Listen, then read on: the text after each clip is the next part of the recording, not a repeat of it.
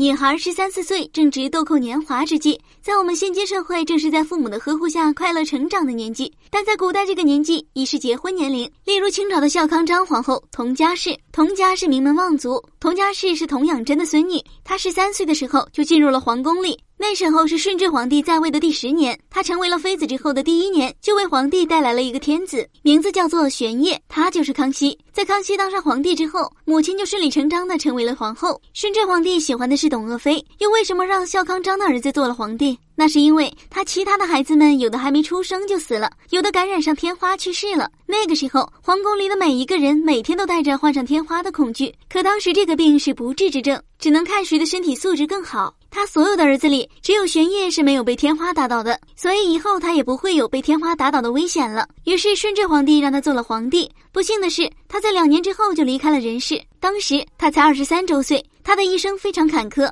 在十三岁那年进入皇宫，并嫁给了顺治皇帝，一年后就生下了康熙。在他二十二岁的时候，顺治皇帝去世了。两年之后，自己也不幸离开了人世。她特别的漂亮，也很知书达理，可顺治皇帝并不喜欢她。他在刚刚可以降服的时候就去世了，他的一生被皇宫禁锢，被可能患上天花的恐惧折磨，没有过上一天安稳的日子。命运坎坷的他，终究没有看到自己的儿子的成就，即使当了皇帝，都有许多的无奈和艰辛。